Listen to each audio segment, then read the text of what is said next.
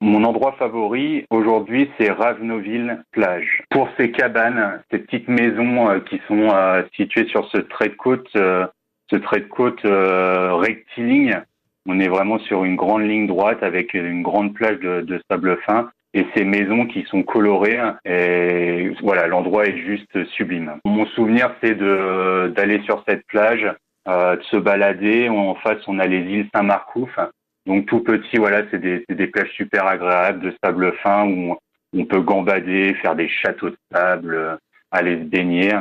Et euh, moi c'est aussi mes, mes premiers souvenirs. Euh, euh, liés à l'histoire, on commence à nous parler du débarquement, voilà, donc c'est des choses qui ont bien marqué ce, ce territoire de Ravenoville. Alors on a une toute petite cabane, une petite cabane bleue avec c'est un tout petit euh, tout petit gîte.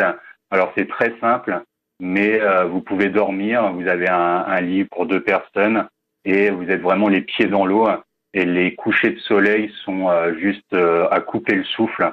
Donc vous allez passer un moment, je pense, assez unique. Vraiment, ouais, c'est ce coucher de soleil. Donc vous allez avoir un, des rayons qui vont venir euh, frapper encore ces, ces, maisons et se refléter dans l'eau.